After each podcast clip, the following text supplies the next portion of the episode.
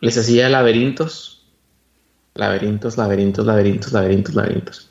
Y empezaba mi niña, en ese entonces tendría que cinco años, y empezaba así como que tratando, ¿no? De, de encontrar. Y luego uno más difícil para el del medio y otro más difícil para el mayor. Entonces, buscando la manera de, de despertarles ese, esa intuición, esa inteligencia, esa imaginación. Los niños empezaron a acudir aquí en Estados Unidos a una escuela que es, el procedimiento Montessori. Y la escuela, pues mis respetos, es una, una escuela donde les enseñan a ellos a ser muy disciplinados e independientes. ¿Es privada la escuela? Se pudiera decir que es privada, pero nosotros no pagamos una colegiatura. Ok. La niña, la niña fue la primera que entró y calificó. Este, yo no fui a la entrevista porque el, proceso de selección era por dos. Vas a una reunión y en esa reunión se hace una tómbola, por decirlo así, una rifa, y se rifan ciertos lugares de ciertas personas. A esas personas se les hace un, después, cuando está el grupo calificado o los, los ganadores, por decirlo así, tienen una entrevista con la maestra.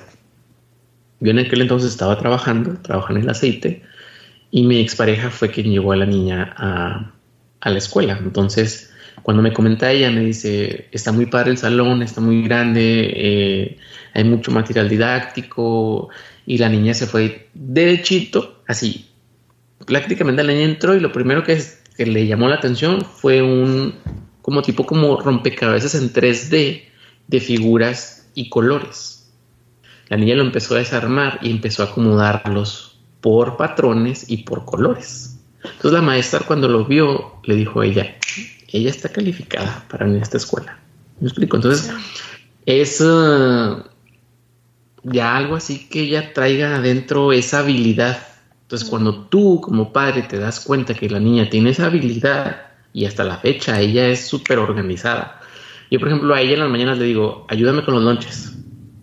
Entonces ella abre las loncheras y empieza a echar o poner galletas, fruta, los jugos, porque es muy ordenada y los va acomodando. ¿Sí me explico? Un juguito en cada lonchera, las cinco uvas en cada bolsita, dos fresas, eh, un puñito de arándanos, eh, no sé, unas crackets o unas gomitas de, con vitamina o qué sé yo. ¿Me explico? Entonces, ella se encarga de, de hacer ese, ese procedimiento porque es muy selectiva. Y los otros dos, el mayor está muy dedicado a, a ahorita a los videojuegos y al, art, al arte. Le, le, regalamos ahora para Navidad su uh, kit de pintura y él ya empieza a hacer como trazos, empieza a hacer como sus pinturas, empieza a, mezclar eh, ciertos colores y decir, oye papá, quiero descubrir un color. Pues inténtalo, adelante, mezcla todos los colores que quieras, a ver qué color descubres. No, no hay que romperle esa burbujita, déjalo que la rompa solo. Y el del medio es, está ahorita como que con la idea del soccer, soccer, soccer, fútbol, fútbol. Y así como que me tengo que dividir entre, a ver tú, vamos a pintar un ratito y vente tú y vamos a jugar la pelota allá afuera y luego me regreso y luego vente, vamos a hacer matemáticas o cosas así, ¿no? Entonces, sí me las, es multidisciplinario por decirlo así, porque pues cada mundo es una cabeza y, y sí está, de repente sí está muy difícil, así como que tener a los tres y papi, papi, papi, así como que, a ver, espérense, espérense, espérense, soy uno y ustedes son tres. Sí. Den, denme, denme, tiempo. Eh, pero no es algo que yo haya metido como, como, como ingeniero, como tú dices, de un sistema, por decirlo así. Yo trato de, de, si yo veo que hay algo, trato de buscar la manera para mejorarlo. ¿Me explico? Sí. Esa es mi, mi, forma de pensar. ¿Cómo o qué puedo hacer para mejorar algo que ya está? Por ejemplo, ahora que nos dieron la casa, de decir, ah, pues hay ciertas cosas. Yo no diseñé la casa, si no la entregaron.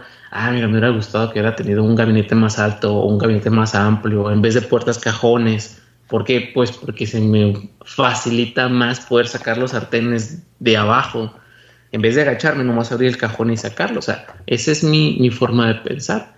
Y con mis hijos, cuando empezamos con la pandemia, entonces yo empecé a ver, decir, bueno, pues, ¿qué les gusta? La lectura, ok, vamos a empezar a leer, vamos a, al departamento a acomodar un rinconcito para la lectura. Y vamos a poner una regla en el pizarrón. ¿Quieres jugar videojuegos? Ok, vas a tener que leer 30 minutos diarios.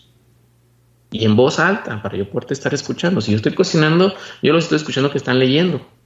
No de que están con el libro y ya, ya terminé de leer. ¿Y, de qué se trató la historia? Ah, no, señor.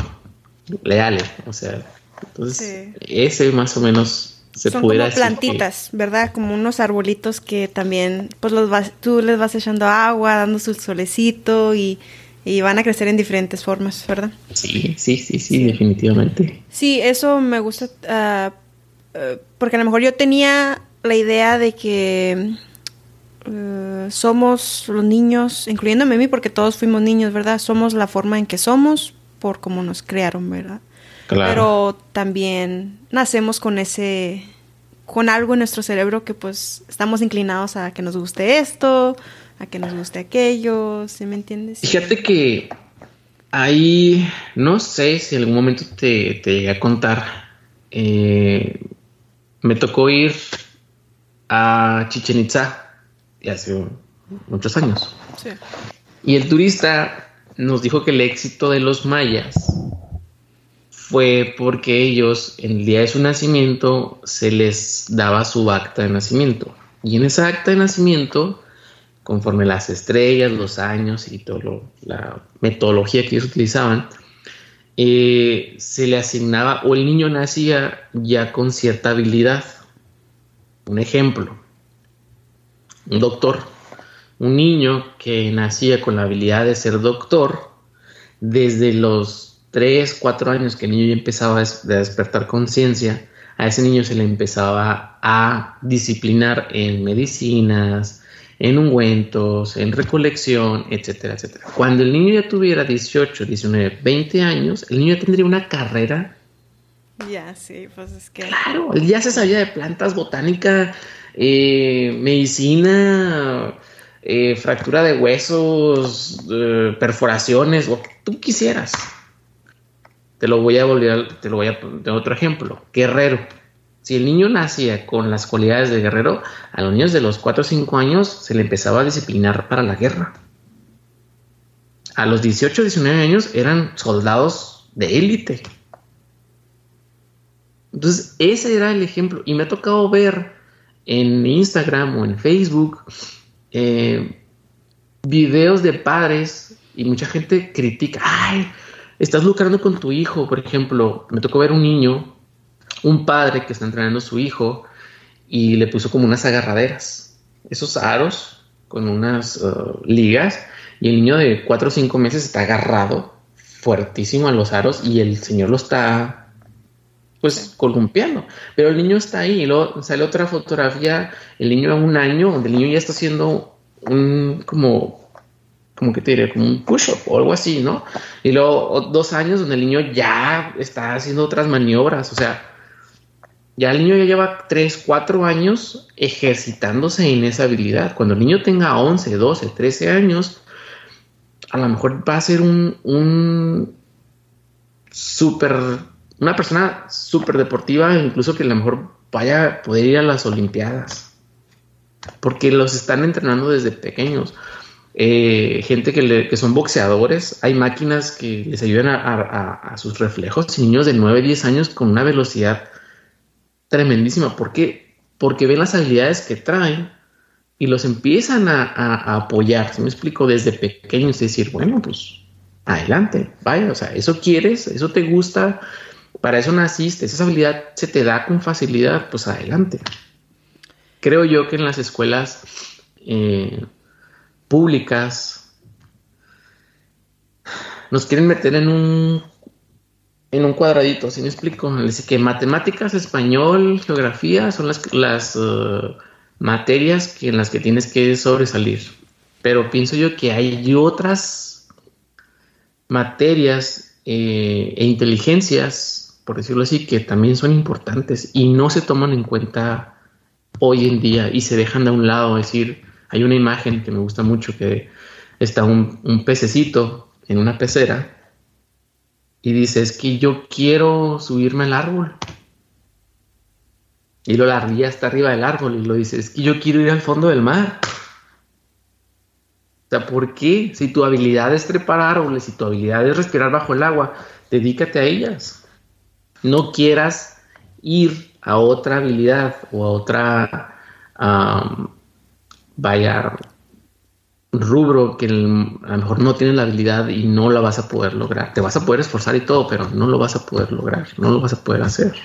Pienso yo que eso, eso es. Sí, ya nace uno con esas habilidades, entonces, eso es lo que Siento que sí. Y no sé por dónde ir porque me gusta mucho lo de las sociedades que dices, las mayas, ¿verdad? La, la sociedad maya, porque o, vamos para el lado de, de um, ¿qué otras materias uh, piensas tú que estarían uh, adecuadas a agregar al currículum educacional ahorita? Mira, de una escuela, de una escuela pública ahorita te desconozco qué tipo de materias. Las materias que llevan mis hijos es matemática, social, eh, artes. Mmm, necesito ver las, las, hojas. Eh, literatura. Sí. Llevan inglés, español. Y creo que no más. Son ocho o nueve materias las que llevan. Y como dijiste ahorita también de que son un cuadrito, ¿verdad? y estaría bien si esas materias mm, nos sentaríamos o nos pararíamos en un en un cuarto o afuera y dijeran, vamos a platicar, vamos a cocinar un, un, un, platillo español ahora, ¿verdad? Y aprende uno de, de, la cultura española, si quieren aprender español, o vamos a decir las matemáticas, vamos a crear un, vamos a construir algo de madera, porque para construir algo de madera se requieren matemáticas, ¿verdad? Que los ángulos y que la medida. Y, y quisiera hacer énfasis en eso de que estamos porque yo también estuve yo estuve en una escuela pública toda mi vida o muchas escuelas públicas y siempre era lo mismo sentarme enfrente sentarme en un en un cómo se dice esto un uh, pupitre. un pupitre. Pupitre pupitre. pupitre. Pupitre un pupitre y, nomás estar viendo hacia el frente, hacia el frente y, sentadita así. Y nunca fue hiperactiva de que me estuviera así, lo que estuviera para acá y lo, y lo Pero me imagino que hay muchos niños así, ¿verdad? Que están puestos en una cajita y siéntate y así te tienes que comportar. Y, hay, y si no aprendes es porque está tonto el niño. Pero no es cierto, es que no tiene esa habilidad, tiene otras habilidades. ¿Verdad? Sí, el niño está con que creando un poema, escuchando los pájaros cantar y a lo mejor está componiendo una, melodía, eh, no sé, está haciendo sumas matemáticas, o sea, sí, el, cerebro es magnífico, si me explico, es, la cosa más maravillosa que hay, o que tiene el humano, la persona, y no la no lo explotamos. Definitivamente no, no, no lo explotamos. Y por esos rubros que nos han puesto a lo largo de los años, pues al fin de cuentas nos quieren, no, vamos a meter cosas políticas que no me gustan a mí. No, se, debe hablar de política. Eh, siento yo que las partes de arriba no quieren que los demás tengamos acceso al conocimiento y necesitan que tengamos lo básico para salir al mundo adelante y volver a caer en, la rueda de la vida cotidiana. Que es nomás comer, tener comida y tener donde dormir. Eso es lo básico, lo más básico que tú puedas. ¿Y qué necesitas para eso? Trabajar. Terminas la escuela, tratas de conseguir un trabajo, te tienes que casar, tienes que tener hijos, exactamente. Entonces, caes en el sistema forzoso. Sí. Entonces, ¿Y sí, y mucha gente, dime. No, tú dime. ¿Mucha gente qué? Digo, mucha gente así como que ven, ven el sistema y lo dicen, ay, voy a estudiar 24 años o 25 para tener una carrera, para después salir y no ejercer, mejor me salgo ahorita y le hago como pueda. Y ahorita somos 8 mil millones de habitantes en el planeta. 8 billones. Ya, eso es mucha gente. Y que no hemos, hay tantas ideas en cerebros, en, en perspectivas. Eso me trae a otra cosa, ¿verdad? Somos 8 billones de personas en el mundo y si estoy, si mis uh, estudios están correctos, hay como 2 billones de personas conectadas al Internet ahorita, ¿ok? Que tienen celular. Eso es, eso, y eso ha crecido en los últimos 20 años, ¿verdad? Se me hace que son 2 billones. Tú como... Um, mejor como, como humano, porque te iba a preguntar cómo a tus hijos, pero a ti personalmente, tú que has experienciado estar sin celular, porque estás, ¿verdad? Sin tener un dispositivo así que puedas llevar al baño, que puedas eh, recoger cuando estás esperando algo en vez de platicar con alguien enseguida de ti, ¿verdad? ¿Qué efecto ha tenido tener un dispositivo tan poderoso en tus manos? Eh, vamos a empezar con lo bueno. ¿verdad? Porque hay, hay muchas cosas buenas que tienen los estos esta Con lo bueno. no trae nada bueno. no trae nada bueno. No crees. Bueno, a mí me sirven mucho los mapas, eh. Yo, yo sin los mapas ya anduviera ya por el sur, bien perdida. Mira, yo, yo recuerdo el primer celular que me, me regaló mi mamá era nada más para mensajearme con mis amigos. Mensajes y llamadas. Y en el techo agarrando señal. Ándale, porque mi casa era de techo de lámina. Ah. Entonces, y, yo recuerdo, digo, y nada, bueno, porque me llegaba un mensaje y mi mamá, ¿quién es? oh, es privacidad. Es, mío, o sea, como que son mis mensajes. ¿Y quién te mandó mensaje? para empezar, ahí fueron problemas con mi mamá. De que queriendo saber. ¿Cuántos años tenías? Que tendría como unos. Estaba en la secundaria como unos 14. Oh, ok, entonces ya estabas ahí en la pura adolescencia. Sí, ya estaba en la, puerta. Sí, en la puerta. Sí, estaba en la, adolescencia y, y, sí recuerdo que me dieron mi primer, mi primer Nokia, ese celularzote con antenita. Y luego después me compré yo otro. Eh, hasta en la universidad fue cuando yo le agarré un beneficio al celular. En aquel entonces yo era fanático de los Nokia y mi carrera ejercía o me exigía tener mi celular, un GPS, una buena cámara para cuando yo hiciera mis prácticas en mis materias, salir a campo, tener el GPS, la cámara, etcétera, etcétera, etcétera. En aquel momento, te estoy hablando de hace 10 años, 12 años atrás, había un Nokia mm, que revolucionó, por decirlo así, la industria de los celulares. Porque los celulares eran para, en aquel entonces, mensajes, llamadas, música y cámara. Ya. Entonces sale ese Nokia y viene con GPS integrado. Ah, cabrón. te daba las coordenadas, UTM y todo, así como que fregoncísimo. Entonces, yo dije, yo lo quiero, yo lo quiero, yo lo quiero, yo lo quiero. Costaba 8 mil pesos en aquel entonces. Es como si ahorita el nuevo iPhone y otros celulares de 1200 dólares y así cosas, ¿no? una cosa barra. Y yo estaba trabajando, entonces yo dije, me lo voy a, me lo voy a comprar, me lo voy a comprar, me lo voy a comprar. Que tiene que apagos, pero me lo Una pregunta más, ¿tenía cámara también?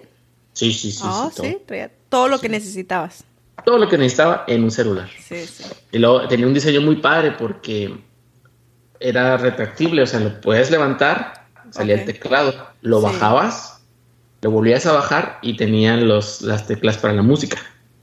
Ah. Lo cerrabas, lo volteabas y ya tenías la cámara. Entonces estaba muy, muy genial el diseño. No me acuerdo del, del modelo. Del modelo. Después te lo mando.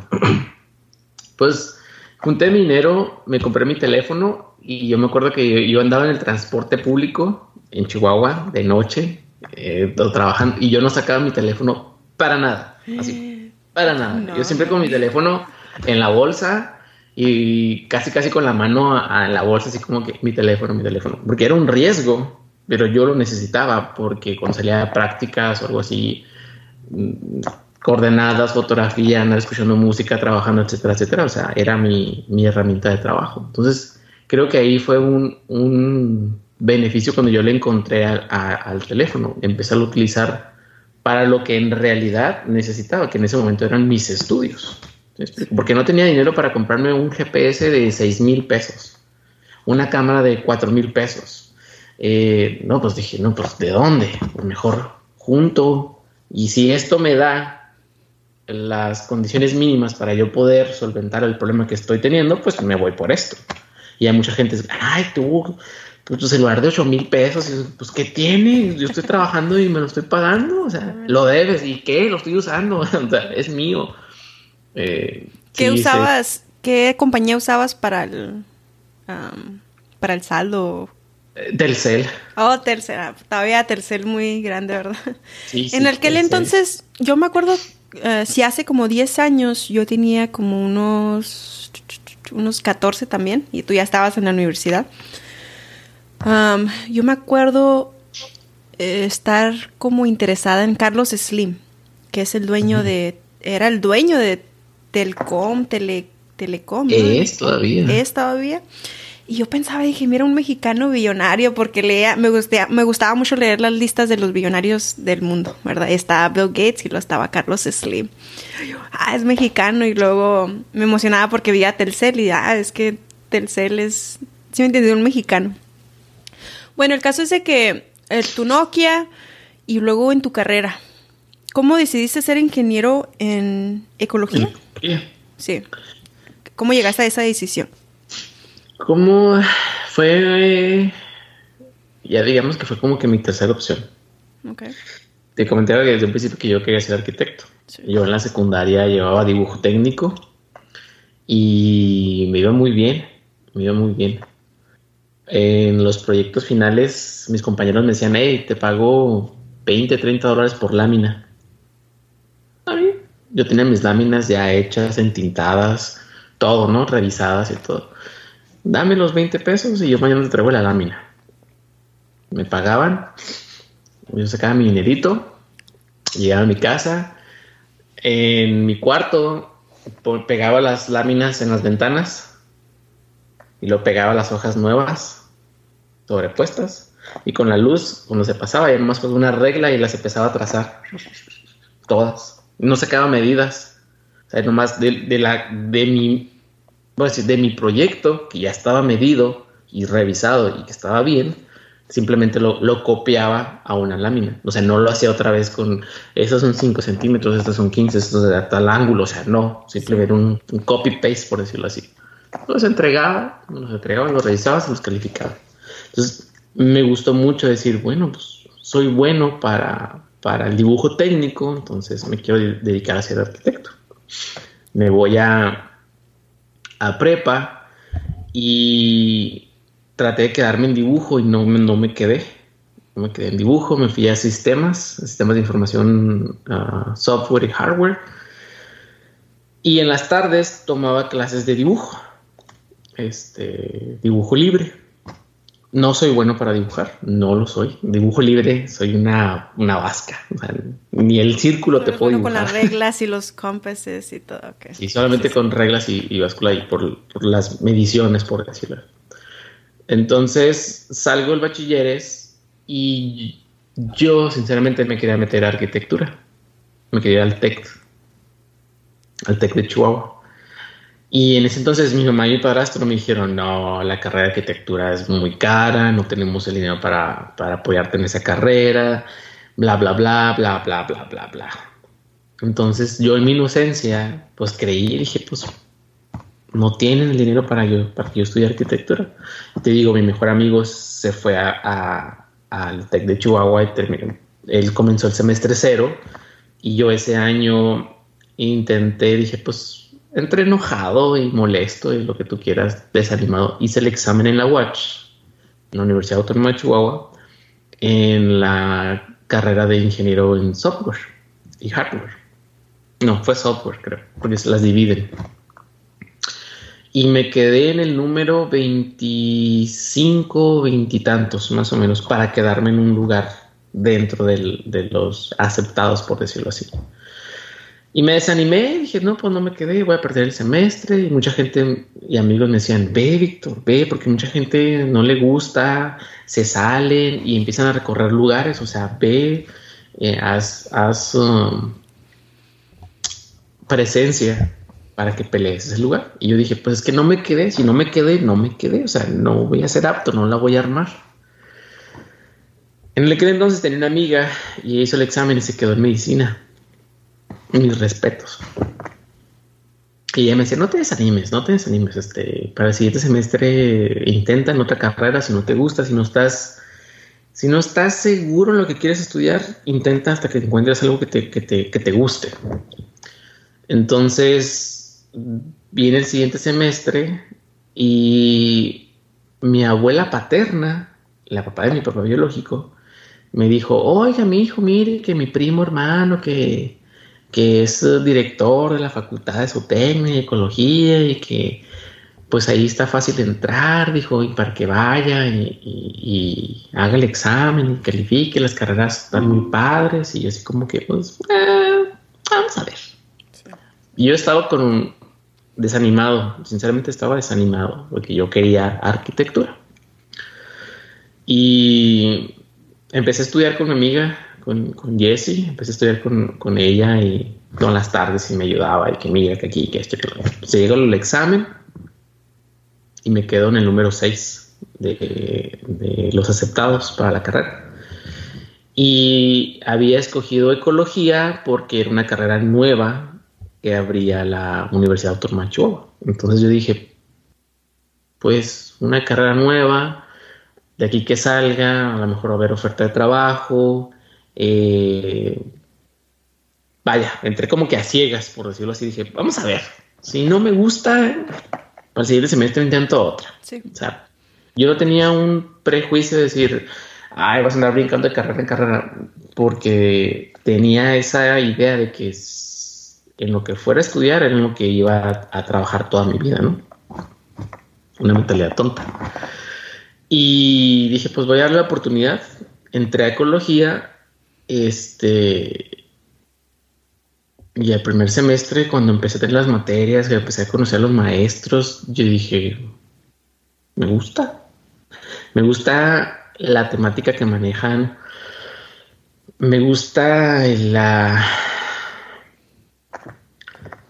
El toque de conciencia que abren en tu ser para decir, oye, Sí, está muy padre que la gente tenga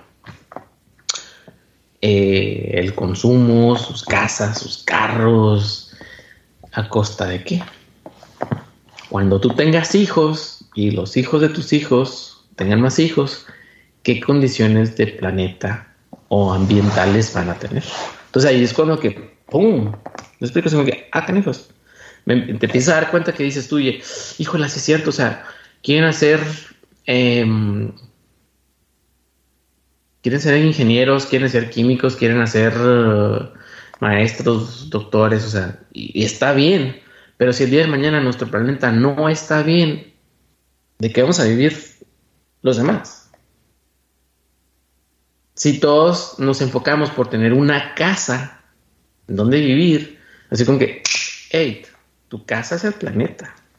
Pero como es demasiado grande a nuestra perspectiva, porque nosotros somos una, un granito de arena, por decirlo así, en este vasto planeta, entonces, ay, mis acciones no perjudican al planeta. O hay grandes corporaciones, industrias que contaminan más que lo que yo hago y, lo que yo hago no afecta. Pero es un efecto cadena, así explico, es, es la sociedad. Y lo estamos viendo ahorita, por ejemplo, que estamos en invierno, en el segundo mes y ver los estragos que está teniendo el 60% de, de, Estados Unidos, congelados.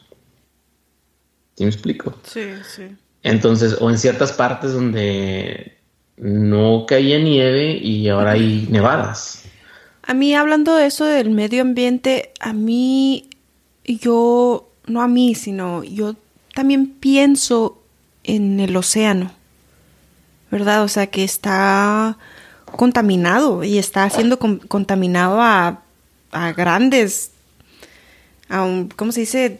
Demasiado así, que echan basura, que la pesca, el plástico, y, y no nomás el plástico, porque el plástico es químicos, ¿verdad? Como dices tú, las industrias grandes, pero también al individuo, nosotros que ah, usamos el, el, ¿cómo se dice? El, baño, ¿verdad? Todo eso, todo ese tiene que ir a algún lado y tal vez si se va al océano, la basura. Fíjate que en, las, en las grandes ciudades, y pues obviamente que están retiradas a mantos acuíferos o a ríos, lagunas o incluso el mar, tienen sus plantas tratadoras de agua. Mm. Entonces, entran en, el, en el circuito de aguas negras y ahí se hace el proceso de separación de, sólidos, entran en un proceso de, filtración, cloración, y el agua no, no sale como potable, ¿verdad? Pero sale un agua que podemos decir, la podemos utilizar para el riego de áreas verdes. Que al fin de cuentas el ciclo en, la, el área verde se desintegra, se evapora, se, contribuye otra vez a, las nubes y vuelve a ser el ciclo del agua, ¿no? A grandes rasgos, por decirlo así. Hay problemas en, ciudades costeras de que los drenajes van directamente al mar. Y hay, videos en YouTube, hay videos en, Internet donde tú, tú, estás bañando así una playa bien bonita y el mar y las playas y todo, y giras y allá a lo lejos se ve una salida de una cloaca. Entonces dices, ay, algo me tocó el pie, era un pececito. va a ser ahí un, un pececito. un cacaimán. Sí, sí. Entonces, está, está es un tema con pincitas, es un tema muy difícil, es un tema de, que a mí me tocó ver como estudiante, que me tocó trabajar, te digo, en, la sociedad de Chihuahua. Y mucha gente dice como, ay, no, claro que no. Me tocó verlo en, en la empresa cuando trabajaba. Y es que usted nunca va a lograr nada aquí, cambios en la mina. Pues no, no, no, no voy a lograr de la noche a la mañana que tú me hagas caso, pero si yo voy a dar una conferencia, yo voy a una plática, yo voy a una capacitación, doy un evento y a ese evento o a esos, a esos ciertos rubros que te acabo de mencionar van 50, 100 personas, 10 personas, 5 personas y una persona que prende el coco, yo ya gané. Sí, sí. Sí, explico, o sea, y, y, con esa persona que se le cambie la mentalidad, adelante. Todavía hay personas, fíjate, fui líder, fui presidente del, comité como en el 2008, 2009, por ahí, más o menos. 2008, 2009, 2010, no me acuerdo, sinceramente. estuve trabajando dos años y cachito. Y todavía hay gente que me llega a escribir en, Facebook y algo así y, me, y me, dicen, Víctor, hay ciertas cosas de la universidad que las veo y me acuerdo de ti. Hay parques donde fuimos a poner árboles y los árboles ya tienen 6, 7 metros. O sea, dicen, estas fueron tus actividades y aquí están presentes. Hablan lo que tú hiciste por, por, por, por el ambiente en, aquel momento, en aquel entonces. En Chihuahua hay una, hay una, está la presa, la presa del Rajón, y me tocó reforestarla. Pusimos como alrededor de 300 árboles o más. Y el otro día mandaron una fotografía del nivel del agua, porque yo primero estaba muy bajo. Llovió y el agua inundó y se llevó áreas verdes y lugares donde había eh, zona de juegos para niños. Entonces tuvo así como que, quien haya diseñado esas áreas verdes tuvo que haber visto la modelación del, del flujo de agua de la presa durante los 15, 20 años atrás y ver cuál es el rango de, alcance que tiene el agua cuando tiene su máximo. Y a partir de ahí, oye, aquí voy a empezar a, generar ciertas infraestructuras, estacionamientos, palapas, asadores, área de juegos, etcétera, etcétera. Y no en el rango donde la presa en su máximo lo va a inundar. Me explico, o sea, sentido común. Y, nos tocó ver, eh, porque pusimos álamos ahí en, esa, en esas áreas y me tocó ver los árboles ya grandísimos, ¿sí me explico? O sea, hace siete años, ocho años o, más que los pusimos. Yo tengo sin ir a México seis, siete años y digo, cuando pueda ir, yo quiero ir a ver los árboles que yo puse. Tengo fotos donde los pusimos y eran una cosita del tamaño de mi bote de agua. Sí. Entonces, Déjame te pregunto algo ahí en eso, porque me estás mencionando de proyectos que están dando a fruto a largo plazo, ¿verdad? Tú viendo hacia el futuro, ¿qué son soluciones que podemos implementar ahora? que digas tú, van a ser un efecto. Es, ya sea plantar árboles, ya sea, no sé, mm, reciclar, si crees en el reciclaje. ¿Qué son soluciones que podemos implementar Ahora, una solución si no le has dado tanto. yo creo ahorita del tema que me preocupa, creo que sería agua y energía. Sí, mm, sí. Yo estoy de acuerdo que sí, nosotros pensamos mucho en el agua y... Sí, serían, serían dos proyectos que a mí me, me, me entra como que uy, como que nervio, decir, híjola, si no tenemos agua, ¿cómo vas a abastecer la agricultura? ¿Cómo vas a abastecer la industria? ¿Cómo vas a abastecer las ciudades? Me tocó crecer en una, en una ciudad, en el desierto, en Chihuahua, y toda mi vida viví con cortes de agua. 6, 7 de la mañana, a las 8 o 9 de la mañana tienes agua. Te bañabas, acumulabas agua en, tanques, en, los tinacos, en cisternas, en lo que tuvieras, en lo que pudieras. Y el agua ya no regresaba hasta las 5 o 6 de la tarde.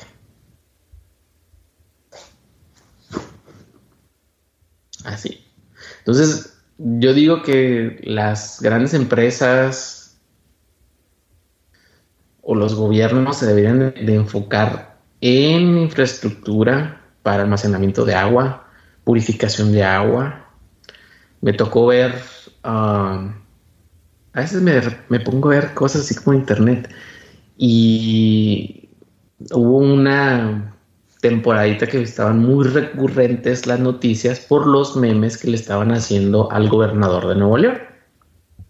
No sé si tú los viste, de que que él está dando una, presentación, tiene el mapa atrás de él y lo dice, esta zona es la presa y aquí quiero que las nubes me lluevan siete horas.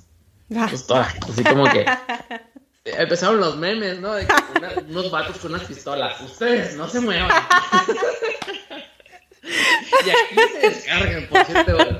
Entonces, eh, empezaron con, con, con la tecnología de sembrar nubes. Era de rociar las nubes con ciertos químicos para obligarlas de que descargaran, que se formaran y cosas así. Entonces, ¿funcionó? Me, puse yo. ¿eh? ¿Funcionó eso? Me puse a ver yo eso y sí, sí funcionó y, y llovió demasiado y después hubo desastres. Con la naturaleza no se juega.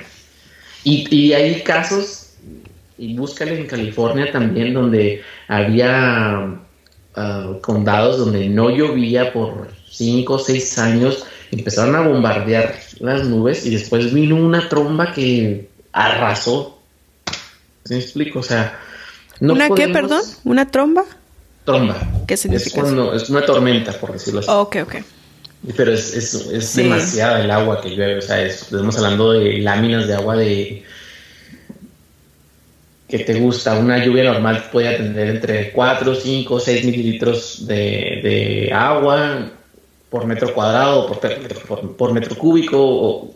O, sea, es una exageración de agua, ¿no? Y también la calidad de esa agua que cae, ¿no? Porque no nomás es agua con el pH de, vamos a decir, 7, que tiene el, sino también puede ser agua acídica, ¿no? Eso cuando la creas. Sí, o sea, tiene que ver mucho el, el, la atmósfera o el ambiente en la que tiene. No es lo mismo que te lleva en un campo abierto a que te lleva en una ciudad. Sí. Tú cuando manejas en el mañanas, y si puedes ver, a lo largo de una ciudad vas a alcanzar a ver, se ve el cielo azul y luego se va a ver una mancha negra así por toda la ciudad. Es el efecto del smog. El smog es caliente, la temperatura es fría. Cuando chocan, me se hace como una placa térmica ahí. ¿Sí me explico? Sí. Hasta que sale el sol, empieza a calentar la atmósfera y empiezan las temperaturas a congeniar. Es cuando se empieza a disipar pero en las mañanas es muy clarito que tú veas esa capa de, de, de smog. Déjame voy por el cargador porque se puede sí, cargar. Sí. Oye,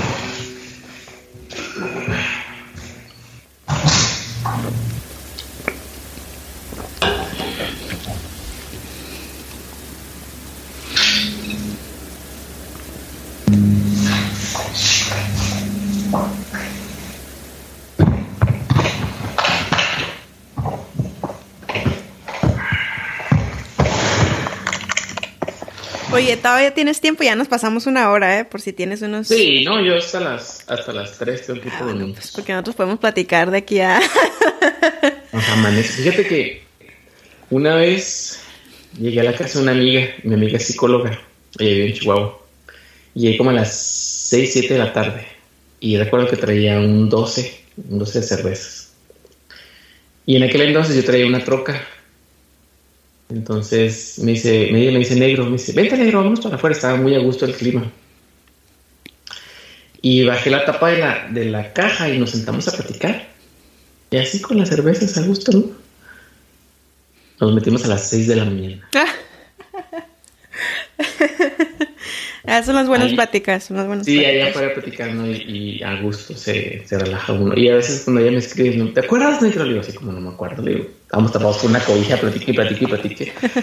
Pero sí, con el tema volviendo de, de, de el medio ambiente, yo creo que el agua y la energía serían cosas que a mí me gustaría ver. Hay ahorita, no sé si te has dado cuenta, en Arabia están construyendo la ciudad lineal más grande del mundo. ¿Lineal? Es un proyecto de arquitectura sustentable muy padre. ¿Qué significa lineal? ¿Es nomás una línea? Línea. Ok, como a la costa. en, vez, de ser una mancha urbana, es una línea. Te voy a mandar el link en YouTube. Sí y ya después tú lo, tú lo, tú lo ves. Y de vuelta a ese tema, ahorita que me mandes ese link, el agua y la energía. Quiero que me des un ejemplo, un, solo ejemplo de cómo podemos tomar acción ahora mismo, ¿verdad? Porque son, eh, las acciones se, se van, se van juntando, ¿sí me entiendes? Y si lo hacemos todos los días, o vamos a decir, voy a tomar menos agua en plástico, o no sé, ¿verdad? tal vez compré agua local, por ejemplo aquí de Texas. A mí me gusta mucho el agua de Ozark. ¿Sabes cuál? La venden en HEB. Esa me gusta mucho porque dice Made in Texas. Y digo, ah, pues yo, si me entiendes, digo, bueno, estoy... no estoy comprando agua de, no sé, de allá de, del sur o de allá de China o de donde sea. Pero un pasos accionables que podamos tomar agua ahora para, para ayudar con eso del tema del agua y la energía. Y también la energía, porque eso es... ¿Sí me entiendes? Duchas, duchas rápidas, este, baños rápidos. ¿Sí explico? Eso sí, es rápido de que, ay, no a tomar mi, mi baño de 30 minutos en el agua caliente para empezar el malo. Sí. o sea, es, rápido. Cinco minutos. Yo me bañaba a, guajazo mi bote de 10, 20 litros que metaba agua y echaba el bote, agarraba agua fría del, bote grande, le regulaba el agua y me bañaba sus pedazos. Así me bañé toda mi, infancia. Y ahí ves tú las, las perspectivas, ¿no? De cuando la gente le das mucho, no cuida. Cuando le das poco es cuando empiezan a cuidar. Entonces, yo crecí con esa, con esa mentalidad y ahora que estoy aquí, pues, que siempre hay agua, dices, ah, pues me baño en 5, 10, 15 minutos, me explico. Igual, por ejemplo, mis niños de que, ah, no quiero meter a bañar, no puedo bañar en la tienda, y yo así como que, uy, pues... Y lo la llena, ¿no? Y a veces están hasta que el agua se enfría y todo, y pues...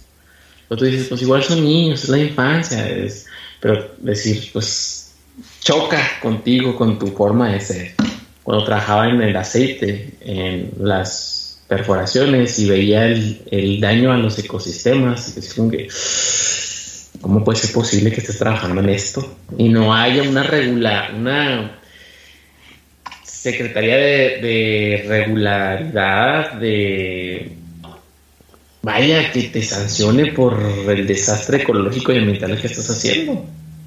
Y ahorita fíjate, y no me vas a, no me vas a dejar mentir, los problemas que tiene Texas con el agua.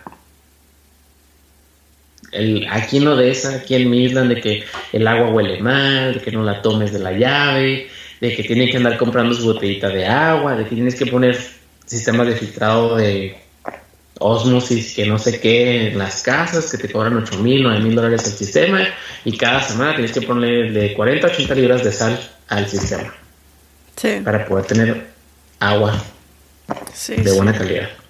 Entonces, ¿a qué se debe? O sea, a las malas prácticas, al fracking, a los químicos que utilizan, etcétera, etcétera, etcétera. Y eso se, y eso se conecta con la energía, porque lo que nos da energía es el aceite. Entonces estamos como en un dilema, ¿verdad? ¿Cómo, qué hacemos? ¿Qué, qué vale más? ¿Qué vale más?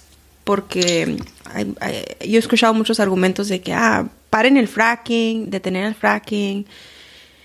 Y por ejemplo, eh, ahorita yo tengo la creencia de que pues el aceite es bueno, ¿verdad? Porque el aceite transporta mi comida del, del, de la agricultura, del campo, hacia la, hacia la tienda de HEB a la que yo compro, ¿verdad? Y ese es mi argumento siempre. Pues que, ¿por qué quieren parar el aceite si el aceite es lo que hace que dé vuelta el mundo? ¿Tú crees en otras formas de energía? Eh, y si me puedes, por favor, decir. Mira, ahí. ¿Qué está haciendo Elon Musk con Tesla? Sí. Me explico, entonces, pero lo atacan. Y ya tiene camiones también. Porque son, son imperios multimillonarios de decir, oye, pues esta es mi minita de oro. Esta es mi minita de oro y mi trabajo es proteger mi mina de oro porque es la que me da la papa para comer. Pero déjame te digo algo sobre sobre lo de Tesla y los carros eléctricos, porque sí, es una invención, ¿verdad? Eso de las baterías de, ¿cómo se dice en español? Las lithium batteries, es un material.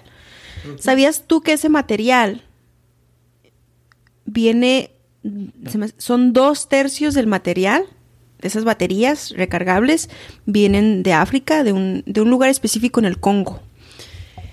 Y lo que está pasando ahí es de, y eso lo podemos, te puedo comprobar también, te puedo mandar links. A cambio de aquí, por ejemplo, hicimos, estás diciendo tú, protegemos nuestro trabajo, nuestras minitas de oro, pero ya estamos explotando las minas de, oro, ¿verdad? Que viene siendo este material. Y estamos, estas compañías enormes eh, de los celulares, ya ves que los, los celulares los recargamos, nuestras computadoras, los carros, que es una industria que se está volviendo más grande con el tiempo. Eh, entonces, ¿cuál es el dilema? O sea, ¿se me entiendes? Un, eh, no, no hay una energía que sea limpia. Bueno, el sol, tal vez, pero también ahí usamos el, usamos esas baterías recargables, ese material que se estamos afectando otras áreas del mundo. Sí. A mí, a mí me atacaban mucho y me decían, ah, es que tú eres ecólogo y vas a proteger todos los árboles y te vas a encadenar en los árboles. Y yo, no, no, no, no, no. Ese es un ecologista. Una persona que protege eh, las cuestiones ambientales.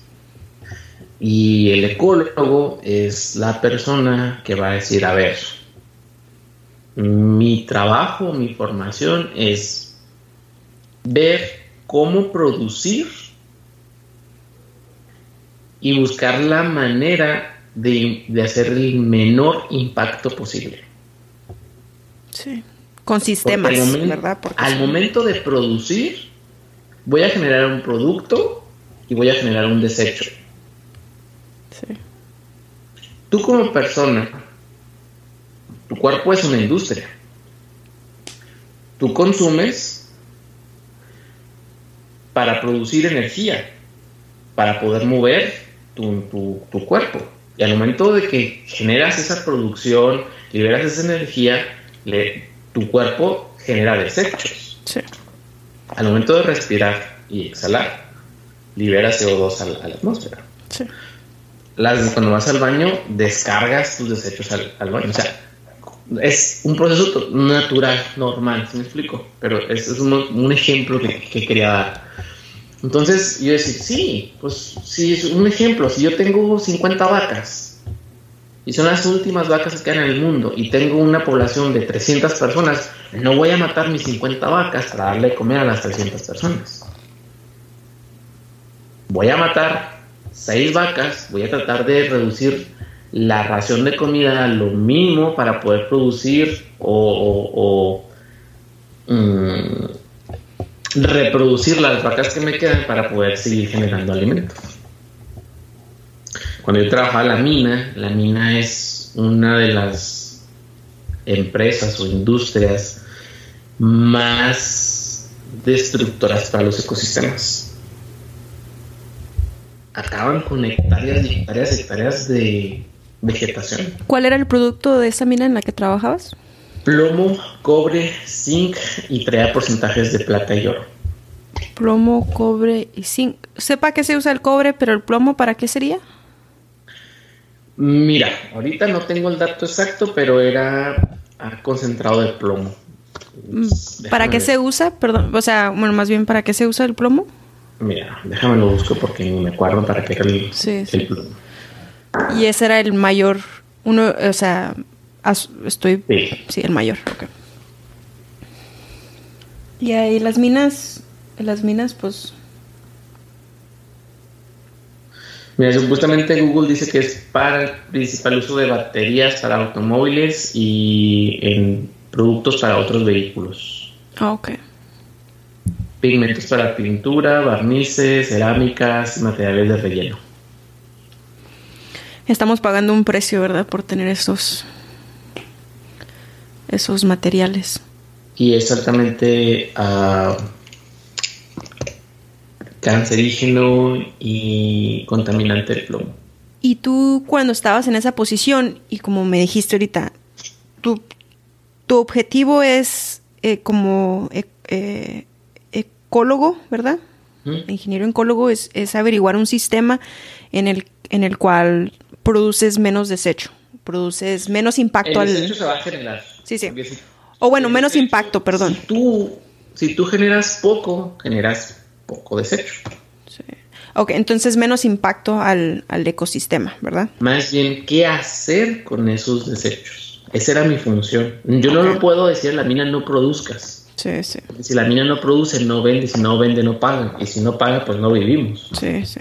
Entonces mi opción era decir, porque hay minas ilegales que sus desechos los entierran, o hay mal manejo de los desechos, o, oh, las presas, las presas de Jales, que es donde se deposita la mayor desecho, por decirlo así, eh, mal diseñadas, donde las empresas no le meten el dinero, donde hay sobornos y decirle a la autoridad del gobierno, mi presa está al 100% bien, o sea, se fabricó en tal año, eh, tienes las capas de protección liners, tienes los filtrados de agua eh, y tiene una vida de 10 años útil y al momento que se, termine la vida útil la vamos a reforestar, por ejemplo, ¿no? Entonces, mi, mi trabajo como ecólogo, como supervisor ambiental de esa mina era cuántos desechos se generó, cuántos litros se generaron, eh, a dónde se van ciertos químicos, las cadenas de custodia, todo certificado, eh, teníamos auditoría por parte de Semarnat, por parte de, Profepa, eh, participábamos para la certificación de industria limpia, eh, llenábamos la cédula de operación anual, que es la COA, es las emisiones que tú generas como, como empresa. Entonces, sí son muchos rubros que tú dices, wow, o sea, una mina aquí en México y cuando es legal y, déjame, te presumo que es Grupo Frisco y Grupo Frisco pertenece para Carlos Slim. Mm. Entonces, eh, o sea, vaya, o sea, tienes todas las de la ley. Entonces me tocó ver, o, me tocó estar en, en, reuniones con el gerente y el gerente así como que, ya, me vas a abrir un camino, le decía el geólogo, ¿no? Me vas a abrir un camino de aquí por medio pueblo hasta el tal yacimiento que encontramos. Y así como que el, geólogo, pues no. O sea, hay que comprar predios, hay que sacarle la vuelta al pueblo, hay que tratar de evitar esto y esto y esto. No, ya, lo quiero para mañana. Y es como que, con todo respeto, ingeniero, no. Se necesitan los estudios, se necesitan la evaluación de impacto ambiental, se necesitan las autorizaciones, se necesita la acreditación y una vez que tengamos todos estos puntos, entonces ya empezamos a poder planear caminos, a reubicar gente, a rescatar flora, a fauna. Y, ya cuando tengamos la certidumbre de que ya tenemos viento, entonces ya vamos a poder empezar a explotar el tajo o la mina o, o la material que hayamos encontrado para, para, aprovechar. Y era así como que, ah, tú eres un estúpido, no sabes nada, que no sé qué, y así como que, pues, intente hacerlo y lo único que va a lograr es que nos clausure. Yo voy a tener que reportar. Sí. Entonces, por cinco años estuve trabajando en esa mina y eran dolores de cabeza, entonces era algo así como que y ese es un patrón, entonces, ¿no? Eso es, no nomás sucede en esa mina, sino, como dices tú, hay minas ilegales. ¿verdad? Entonces, es que, volvemos a lo mismo, Marilyn. Eh, con dinero vaya el perro. Ahí creo yo que el momento que las personas, y voy a tocar temas así lineales, estamos hablando desde la persona que vende el predio, desde la persona que firma los, los procedimientos entonces, hay una caneta de, sobornos. En México hubo una ley que si tu predio se incendiaba, eh, ya no era necesario que utilizaras la evaluación de impacto ambiental y le podías hacer el cambio de uso de suelo a otro tipo de suelo, porque el, proyecto ya estaba, el, el, terreno ya estaba mesmado, por decirlo así, ya estaba quemado. Ya no era un, ya era un terreno forestal ya no, ya no le podía sacar un aprovechamiento forestal. Entonces muchas personas que, se beneficiaban de la madera, después de, que, de, aprovechar madera, lo quemaban. Y después iban a las secretarías de, ambientales, mi predio se quemó, me lo quemaron, hubo un accidente, necesito recursos para mejorarlo y, hacerlo, hacerlo en agricultura. Entonces, ¿a qué se prestó? Que la gente empezó a quemar predios buscando dinero. Sí. Y hubo un boom en incendios. Así, boom, boom, incendio, incendio, incendio, incendio, incendio. ¿Por qué? Porque toda la gente quería dinero, toda la gente quería darle cambio de uso de suelo a su terreno. Sí. Entonces, son, son malas prácticas, este, son, son temas de que así le podemos seguir, te digo, hay, hay infinidad de, de, cosas y la gente dice, no pasa nada, no pasa nada, no pasa nada. Y ahorita en la actualidad que está pasando ciertas acciones o actividades que tú dices, ah, caray. O sea, estamos en abril, mayo y, hay nevadas, hay vientos, hay, hay, hay fríos. Estamos en, en diciembre, enero y hay temperaturas agradables, donde las temperaturas están cambiando. Yo escucho mucho, eh, no escucho mucho, perdón, también he visto el otro lado que dice, no, eso no es cierto, solamente es, mm, el, el, impacto al medio ambiente no existe, ¿verdad? No, son, es una, es una táctica política para que le demos más dinero eh, a la industria eléctrica y le quitemos a la industria del aceite y, ¿sí me entiendes? Es un problema demasiado grande que tal vez no se pueda resolver mañana, pero como dijiste tú hace unos, hace como media hora dijiste, con que puedas cambiar la, la mentalidad de una persona, con eso, con eso ganaste, porque de ahí va otra y tienen otra conversación y, sí, dejas esa Te voy a interrumpir. Sí. Cuando yo estaba en quinto, sexto, en los últimos años de mi carrera, y que me tocaba ir a los a presentarme como pues el líder o el presidente del grupo mental de la universidad o el representante de, de ese grupo, me tocaba decirles, los reto a ustedes a que rompan la burbujita. Yo vengo a ustedes a invitarlos a que, a que formen parte del grupo, a que se empiecen a romper esa, esa conciencia que traen y empiecen a adoptar la nueva conciencia, una conciencia ambiental. O sea, ese era, era el eslogan, era el lema, decir, ven para que veas que las cosas no están tan fáciles. Si aquí entre tus mismos compañeros que son ecólogos no creen y hay problemas donde no respetan los contenedores para decir orgánico, inorgánico. Sí. Donde hay etiquetas en los salones y decir, oye, el salón fulanito no hay clases y están las luces aprendidas. Pues apágala, es un switch. Sale el salón y apaga la luz. No, tú no, tú no pagas la electricidad de la universidad, entre comillas. Pero nada te, pasa si la, si la pagas. Si vas al baño de hombres, al baño de mujeres y ves una fuga, repórtala. Hay una fuga o cierra la llave. O sea, son acciones bien pequeñas que podemos hacer día a día. Día a día. Y no te afectan en absoluto nada. Me tocó ver unas, unas señoras una vez y la me decía, no, oiga, es que yo separo la basura, yo todo lo orgánico para mis plantas y todo lo inorgánico para la basura, separo el cartón, separo el aluminio, separo el papel y más cosas así, ¿no? Dijo, y luego lo echo en la de la basura y luego viene de la basura y se lleva todo junto. ¿de qué sirve? Dijo que yo lo lleve, que lo, que lo separe. Y me tocó a mí hacer muestreos, y me tocó hacer estudios en los rellenos sanitarios, en los basureros, y me tocó ver familias viviendo en los basureros, separando las, las basuras, abriendo las basuras y eh, estos, estos papeles, estos cartones, estos periódicos, estos aluminio. Sí, sí. Yo también he visto, he visto pueblitos así que están hechos de, basura. En Parral hay uno, de hecho, que así el basurero. Me tocó estudiar el, el relleno sanitario de, Parral. Sí. El municipio de Parral contrató a la Universidad Autónoma de Chihuahua.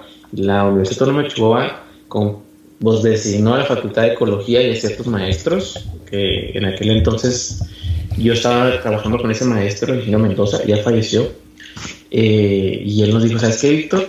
Mm, nos vamos, nos vamos al equipo de trabajo, vamos a estar muestreando, vamos a hacer ah, entrevistas casa por casa, nos tuvimos como una semana y media en Parral, eh, era todos los días muestrear basura, nos poníamos botas, trajes, guantes, máscaras y andale. Llegan 15 camiones y el camión me lo vacías aquí con rastrillos, empezamos a rastrillar todas las bolsas, hacíamos unos círculos como de unos 20, 30 metros de ancho o de diámetro y luego lo, partíamos en cuatro y agarrábamos como quien dice un, triángulo o una, un cuarto de ese triángulo y ese cuarto lo empezábamos a, a desminuzar. ¿Cuánto era ese orgánico? ¿Cuánto era cartón? O sea, nos encontramos infinidad de cosas. Incluso nos encontramos basura de hospitales. Y, eh, y eso ahí también como supuestamente los hospitales llevan un procedimiento para separar las... Claro, son desechos químicos que no puedes tirar a la basura normal. Ya. Um, es, muy, muy grande. O sea, aquí podemos estar hablando horas, horas, horas, horas. Es, es un tema, es un abanico que abarca todo. Todo. Todo, Abarca desde lo laboral, lo del derecho, abarca lo químico, abarca lo de la medicina, abarca lo de la, te digo, la arquitectura, abarca lo social, abarca la ecología, abarca todo. Sí. Y, y luego, como dices tú, o sea, nos falta batallar, ¿verdad? Como sociedad. Y también ahorita en México ya es y ya no es como hace tal vez, bueno, no sé, ¿verdad? Yo tengo ya sin, vivir en México seguido y pero hablo con mi mamá, mi mamá vive en México de que oh, ahora se nos fue la luz. Es que no ha habido agua desde hace una semana, ¿verdad? Y cosas así. Todavía existe en México, pero por ejemplo en, en una en un país como este, como Estados Unidos, no no veo esa conciencia de como dices tú así de voy a apagar la luz, ¿me entiendes? Voy a actos mínimos así, voy a bañarme en, chinga. Nada de que, ah, y tomarte tu tiempo y... Cuando hace tal vez 30 años, hace 30 años, eso no era, no era posible, ¿verdad? Y... ¿Tú crees que se va a empeorar con el... o va... puede que haya la posibilidad de que mejore? no sé decirte. Depende de las nuevas generaciones. Yo creo que va, a llegar un momento crítico que va a pasar algo y que nos va a dar una cachetada con guante blanco y es cuando la sociedad va a despertar. O sea, es cuando va a decir, ah, cabrón, o sea, ¿qué estoy haciendo? ¿O qué estamos haciendo? Y nos tocó, por ejemplo, con la pandemia, eh, el aislamiento total, el sacarte de tu rutina, el decir te vas a mantener 24/7 encerrado, sin contacto con nadie. Y es cuando la gente dice como que yo digo, mucha gente despertó y decir, híjole, ¿qué estoy haciendo con mi vida? De poderte analizar, verte al espejo y decir, ¿quién eres en realidad? O sea, decir, no tengo la, presión social de trabajar, no tengo la presión social de poner muy buena cara ante mis familiares, ante mis amigos, o sea, decir, estoy yo solo en mi departamento navegando con esta situación que, está pasando, ¿no? O si te tocó verlo o vivirlo con pareja, de que muchas parejas tronaron. Decir, no te aguanto, no te soporto, o sea. Eso sí es cierto. o sea, explico, es es tocaron filamentos muy sensibles y decir, ya no te soporto. O lo contrario, darte cuenta que en realidad amas a tu pareja, que, que disfrutas estar con ella 24/7, de estar tirados los dos todo el santo día en pijamas, eh, comiendo fritangas y viendo televisión, o haciendo ejercicio juntos, leyendo juntos, o sea, fue ese, ese, ese tiempo fue un tiempo de test, de, ponernos a prueba de qué tanta paciencia, de qué tanto puede soportar, si me explico, en, un aislamiento. Ojalá no haya sido un experimento mundial. Yo sí creo eso. Yo sí creo que fue un experimento. Pero eso es, eso, eso es otra. Ahora, hablando de la pandemia, también que estamos diciendo eso de como una cachetada de guante blanco. No nomás eso de cuánto tiempo puedes estar en aislamiento, sino la dependencia que tenemos en, el, en un sistema así de que si no hay huevos, no vamos a comer huevos, ¿se me entiende? Entonces nadie tiene gallinas, ni las personas que tienen casa, ni nada. Si no hay fruta en, los supermercados, ya no hay fruta, ¿se me entiendes? No, no tenemos esa, esa independencia. ¿Tú crees que esa independencia se pueda lograr todavía en un mundo moderno como ahora? Así de... Puedo... Si me, sí, me, entiendes a lo que me refiero, ¿verdad? O sea, tener unas... La, la, independencia de, de, de no depender de alguien más para poder seguir adelante, es lo que me quieres decir tú, por, ejemplo, por ejemplo. A, lo básico, ¿verdad? De comer, y, agua y comida. Eso es lo más básico. Lo demás es... mira, yo creo que a lo largo de estos años la tecnología nos ha ayudado muchísimo, pero también nos ha perjudicado en perder nuestras raíces para poder aprender a salir adelante. Por ejemplo, antes, y yo digo por mi abuela, que tiene 80 años, y mi bisabuela, que mañana cumple 101. ¿Mañana? Mañana cumple 100 años mi abuela, 101. Y, me toca platicar con ellas y me dicen, no, es que nosotros cultivábamos frijol, maíz, melón, sandía, tomate, eh, nosotros hacíamos la avena o, molíamos todo para hacer piloncillo o ciertas cosas que tú dices ahorita, ¿cómo le hacían? ¿Cómo le hacían? De que había nevadas donde la nieve le llegaba a la panza a los caballos y ellas salían a recolectar leña. Porque sin leña no cocinabas. Sin leña no tenías caliente tu refugio. Entonces, y, se acostumbraban a decir, bueno, en temporada de primavera y verano voy a empezar a hacer mermeladas, jaleas, a conservar tomates y ciertas... Y los chiles, por favor, también. ¿Sí me explico? ¿Para qué? Para cuando venga el invierno pueda tener alimento conservado.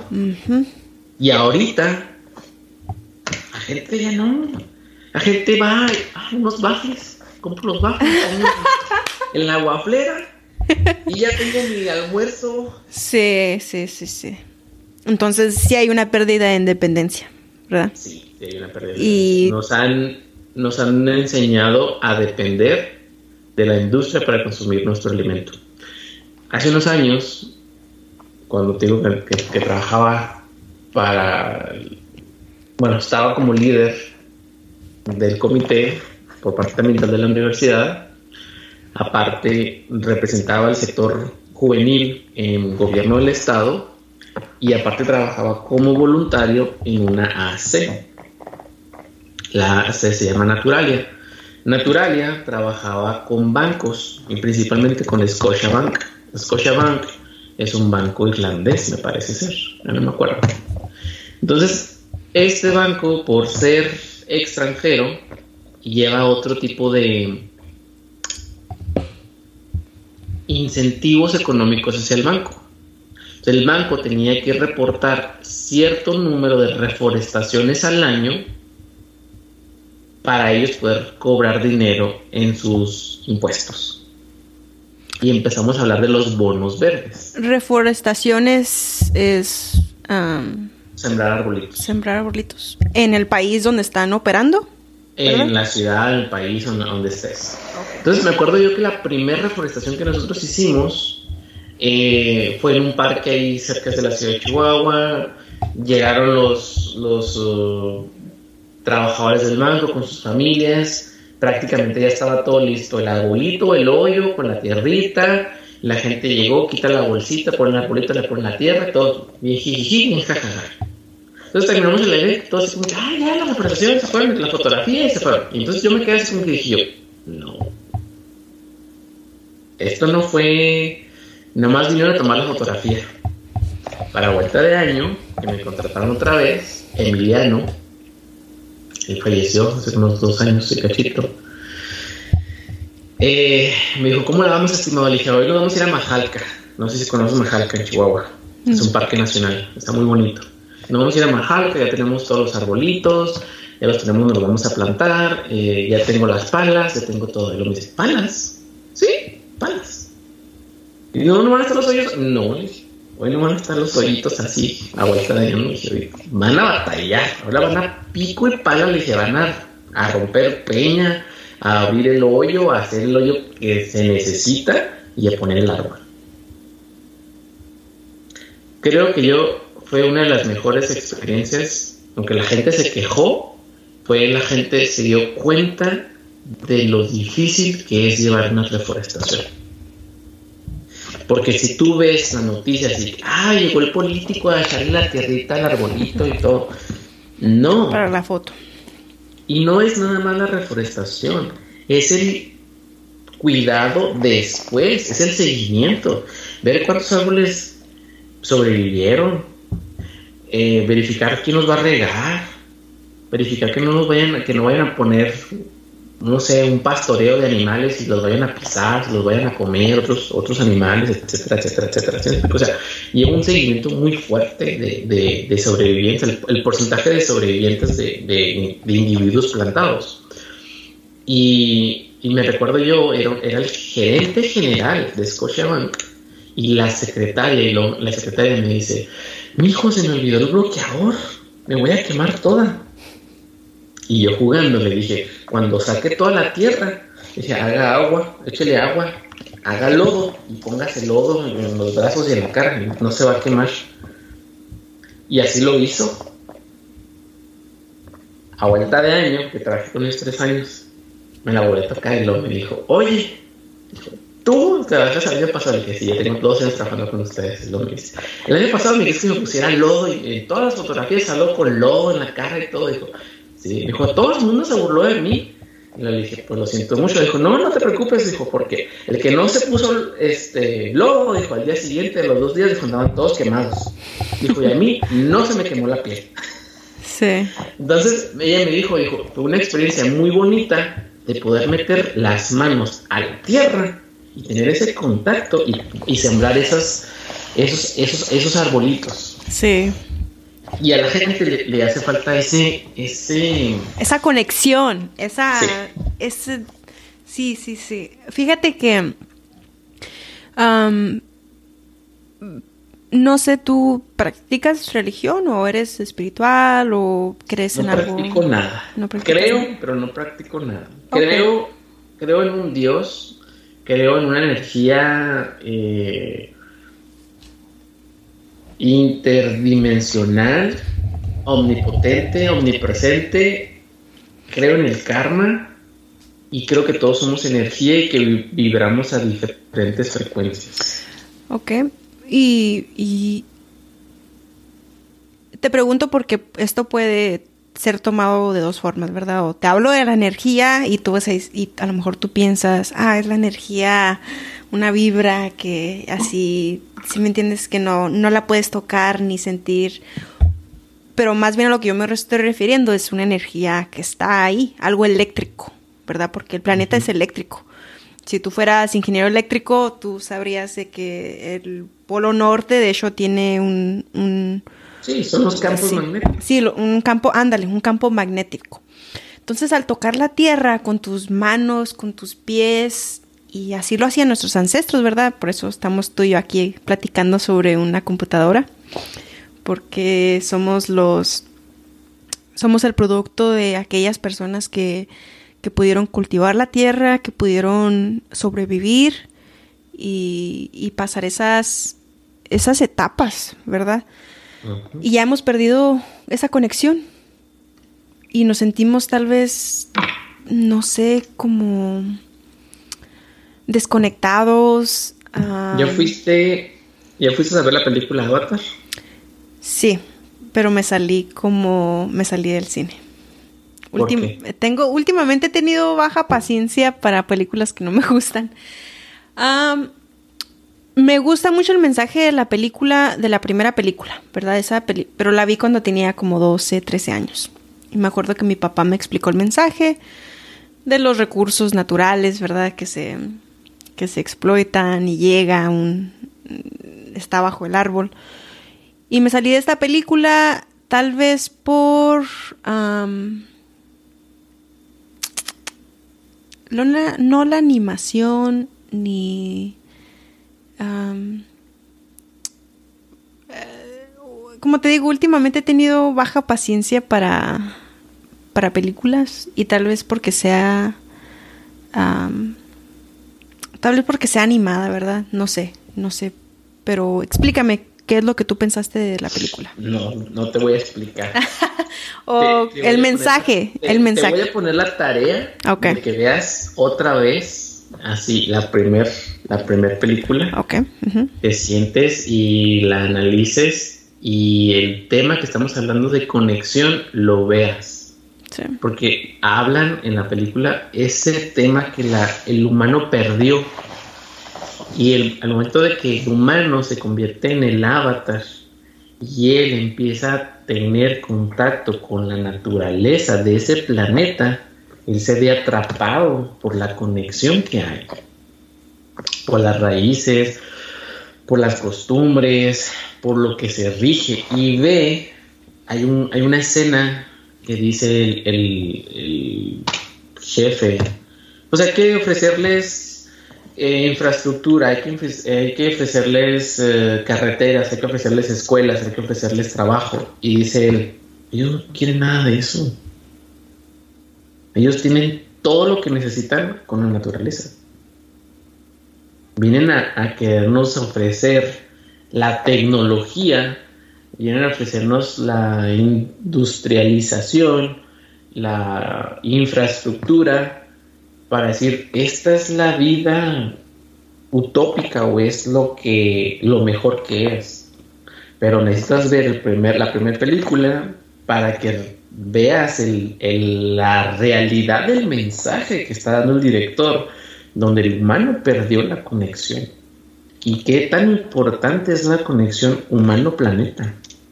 Yo como ecólogo cuando vi la película dije yo, wow, o sea, es verdad. La segunda, estás hablando la de la primera. segunda. ok, sí. Sí he visto la, primera, ¿eh? Para estar claros. La segunda sí me salí. y la segunda, la segunda película están hablando a, grandes rasgos de la casa ilegal que hay en el planeta. La, perdón, ¿qué? La casa ilegal. Casa ilegal. Y no sé qué. ¿A qué te refieres con eso? La casa ilegal es cuando... ¿El gobierno? Matan animales para aprovecharse económicamente de ellos. Oh, ok, ok. La casa, o sea, cazar, ok. Ah, Entonces ahí tocan ese tema, o sea, también hay un tema muy fuerte en el que la, el papel que le dan a la mujer, o sea, decir, hay una mujer embarazada peleando, hay una familia unida con lazos reales de respeto, lealtad, amor. O sea, la película en, sí toca muchos temas muy, muy fregones. Eh, el, hecho de la venganza, el hecho de la compasión, el hecho de la tolerancia, eh, la adversidad de decir, te quito tu, lugar donde vives y te obligo que, que busques una nueva parte donde tienes que volver a, tener nuevas habilidades que tú no tienes, pero tienes que aprenderlas para poder sobrevivir en ese ambiente. Sí. Entonces, olvídate todo el hecho de la animación, de que si es una por computadora, de que si es uh, ciencia ficción, no enfócate en lo que el director te quiere dar a entender. O sea, el mensaje que viene atrás de todo eso. Mucha gente, estuve leyendo reseñas y comentarios de, no, pues es que es lo mismo, no hay aventura, no hay ciencia ficción, hay bucles o hay, le falta, o que la película se desarrolló muy rápido y así como que, pues ven otra vez, porque entonces no entendiste el mensaje. Sí. Voy a intentarlo verlo otra vez. No, no es que tenga nada contra animación, ¿eh? es, he visto películas, por ejemplo, recientemente vi la del Guillermo del Toro, la del Pinocchio, y esa, esa yo me quedé sorprendida, dije, wow, nunca había visto esas, esas escenas en, en animación con un mensaje tan fuerte. ¿Sí la, has visto tú? No, no la he visto. ok, te, lo voy a dejar también como tarea. Sí sé que tardaron como 13 o 15 años en hacerla. ¿Cuánto? 13 o 14 años. ¿En serio? Búsquela, la información. No busque la información porque sí lo hace, eh, es este, mm, la animación esa que hacen stop motion, que van, que van grabando cada, cada pasito, cada pasito. 13 a 15 años. Y luego la película trae uh, ciertas uh, imágenes que dan a referencia a todas las películas o algunas películas que Guillermo del Toro ha hecho. Sí. He visto varias películas de Guillermo del Toro. Por supuesto, Orgullo Mexicano. este no, la conexión, la conexión al, planeta nos se nos ha escapado de nuestras manos. ¿Cuándo fue la última vez que estuviste en la naturaleza? Que ensuciaste tus manos, que clavaste tus pies. te, te bañaste en el océano, en un lago.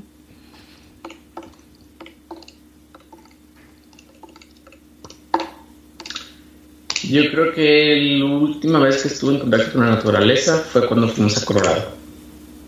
Ya hace bastante. Hace dos años. Wow. Un año y seis meses. Un año. Dos, sí, cachito. Wow. Ya hace bastante, pues. Sí. Tomás. Del, viaje que ha tenido uh, más contacto con la naturaleza, de ir a acampar, de ver el atardecer, ver las estrellas, etcétera, etcétera. Tomás, ¿tú tienes una práctica de salir a caminar afuera con tus hijos o ir a jugar deporte, cosas así? Fíjate que en tiempo de calor somos muy amantes de irnos al parque. Muy amantes de irnos al parque, ir a caminar. Tomar el sol, ¿verdad? Sí, yo principalmente eh, en tiempo calor me llevo a los niños y a Yuki al parque, a caminar, ¿se me explico? Y dicen, ¡ay, otra vez a caminar! Sí, otra vez a caminar. ellos quieren andar jugando en, los jueguitos y luego que te caes, que te, que te machucaste, que te cortaste, que el otro niño te, que te peleó y que te empujó. Digo, mira, aquí nadie nos molesta, venimos y caminamos, te sirve bien para ti, te desestresas, te cansas. Caminar es, es, bueno. Yo uh, opté mucho por, pues, por todo lo que me, me pasó, uh, el divorcio y todo lo que tú sabes. Este, salí a Osaka cuando trabajamos juntos. Y llegaba a mi departamento a las 10, 10 y media, 11 de la noche y yo agarraba a Yuki y vamos al parque. A caminar, a caminar, a caminar, a caminar, a caminar, a caminar. El aire fresco, todo eso. Y luego, ¿cómo ya hablando ahorita de eso que mencionaste de la película Avatar, las emociones, ¿verdad? La, la pasión, la revancha, el amor, la adaptación. Esas eh, son virtudes, yo digo que son como virtud, ¿verdad? Como la paciencia. ¿Se pueden cultivar en un mundo como hoy? ¿Sí me entiendes? ¿Y tú crees que a alguien que no está expuesto a eso, que no nunca, a lo mejor nunca ha sufrido en su vida, toma, está nomás a lo mejor clavado en el celular, eh, cosas así, ¿verdad? Eh, ¿tú crees que se pueda, pueda haber un cambio de corazón en eso?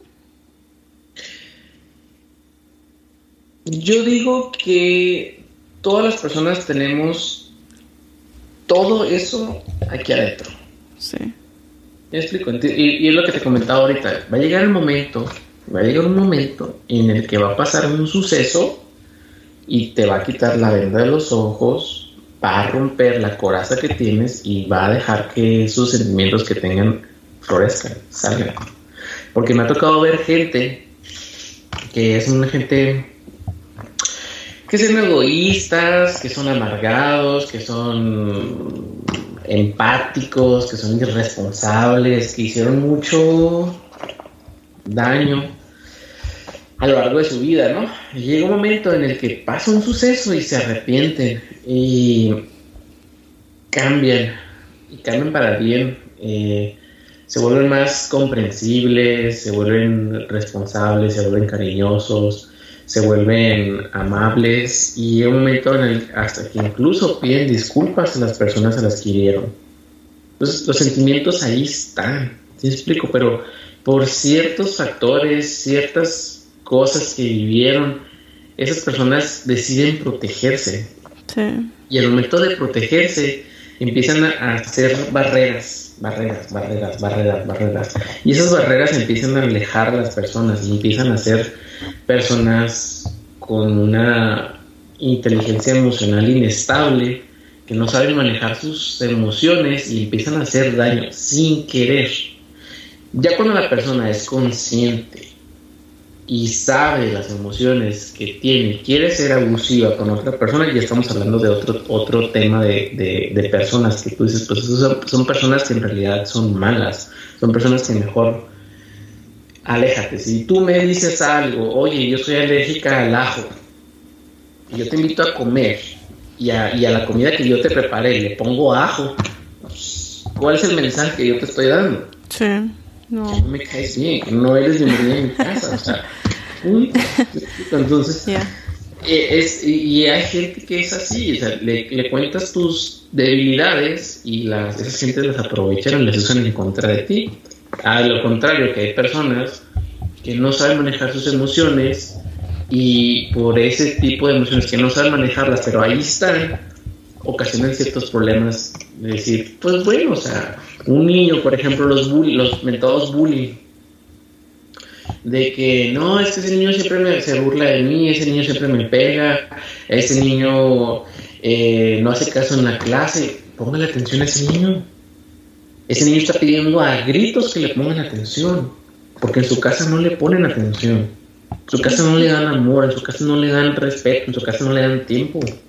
¿Y qué es lo que uno entretiene? Vete con el celular, vete para tu cuarto, vete para afuera, vete con tu amigo, vete con el Nintendo, eh, no me molestes, estoy ocupado, estoy trabajando, etcétera, etcétera, etcétera. Y ese niño está pidiendo a gritos atención. Sí. Entonces, digo, llega ese momento en el que pasa algo y abre los ojos. Sí. Tengo ya para no tomar tanto tu tiempo, para dejarte. Tengo tres preguntas que me todavía tengo la duda, ¿ok? Y las voy a, conectar. la primera es de que dijiste, mencionaste la arquitectura y tu pasión por la arquitectura y quisiera conectar eso con con nuestra conversación del medio ambiente, ¿verdad? De, la, eh, de los ecosistemas.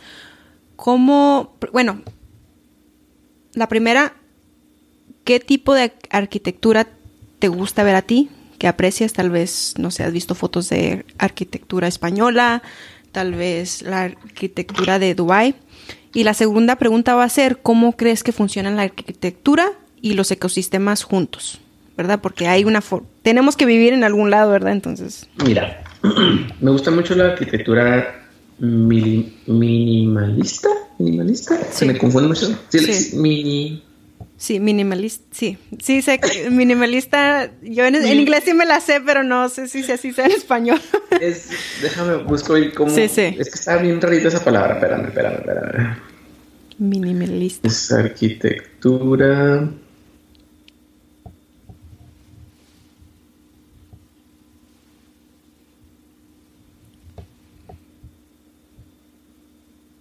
Minimalista. Ok. Minimalista. Minimalista. Es, una arquitectura que no es muy agresiva y juega mucho con el entorno en el que se, se da. Por ejemplo, vamos a poner un ejemplo de los ah, templos en Japón, cómo están diseñados y juegan con la, arquitectura de las montañas, eh, meten los jardines de mm, los árboles bonsáis, el bambú, eh, las camas de arena, etc. Ese es ese, ese tipo de, de, de, arquitectura en el que no es algo estrambótico o algo muy moderno, en algo que es, por ejemplo, tradicional. No voy a, hay una plaza de mariachi arquitectónica de 1810 y voy a poner una estructura de acero y vidrio para que lo vean de, oh, mira, no es estructura que hay. No, o sea, jugar con el entorno de lo que hay para que sea acorde a lo, a lo que hay. Este, y, eso, fue, eso, eso contesta la pregunta número dos, que me dices, el entorno, ¿qué papel juega? La naturaleza, ¿qué papel juega? Pues es, es, es, es básico, o sea, vamos a verlo con el ejemplo de Dubái Dubai en 15, 20 ha crecido exponencialmente, pero por la cantidad de dinero que le han invertido y por el capricho de esos, de ese capitalismo de crear una capital en ese desierto. El problema, hay un, hay un rascacielos, el rascacielos más alto, no, ¿cómo se llama la torre de Dubai? No sé, pero sí, sé, sé que es más grande que el rascacielos de Es el más grande, el rascacielos más grande del mundo. O sea, el problema que tienen con el drenaje. Donde tienen que ir Nunca he escuchado sobre eso. busca en, internet y busca los problemas ambientales que tiene Dubai. Sí. O sea, tiene muchos problemas ambientales por ser un capricho y tratar de construir una ciudad en el desierto. Y todos los años están combatiendo contra el desierto, contra las dunas de arena, contra las temperaturas que hay, la falta de agua, eh, vaya, o sea, es un capricho tratar de construir algo ahí. Y, y, ahora te digo, con la ciudad lineal que quieren construir, quieren que sea una, una, estructura lineal, que ya no sea nada vertical, porque hay muchos problemas al estar construyendo vertical, entonces es mejor lineal, eh, con muy buena tecnología, con... Nos están, están poniendo mucha tecnología en esa ciudad. Ahí te mandé un link, eh, lo puedes ver, ahí te puedes entretener. Sí. Este, de, ya están construyendo la, la, la ciudad. Eh, yo digo que la arquitectura sustentable nos ayudaría mucho, muchísimo en el desarrollo de la sociedad. Tiene que ver mucho el desglose de el ordenamiento territorial que tiene una ciudad, es decir, ah bueno, para el norte corren las aguas, para el sur eh, tenemos zonas de inundación, este, para el este tenemos mm, suelos firmes y para el oeste corre el viento. Ah, bueno, entonces ya sabemos que para el sur vamos a poner campos de agricultura, porque en tiempos de lluvia vamos a tener agua que nos van a estar eh, administrando agua al subsuelo. Para el oeste vamos a poner todas las industrias para que las contaminaciones que las esas industrias eh, desechen a través de tolvas o chimeneas, el viento se lo va a llevar fuera de la ciudad. Un ejemplo, está la ciudad aquí y aquí ponen una industria, el viento corre para allá. Todo lo que el desecho que la industria tire va a caer en esta, en esta parte de la ciudad. Pero si yo te digo, el viento corre para allá, ah, pues aquí pongo mi ciudad y aquí pongo la industria. Porque el viento, el viento predominante es para esa, esa dirección.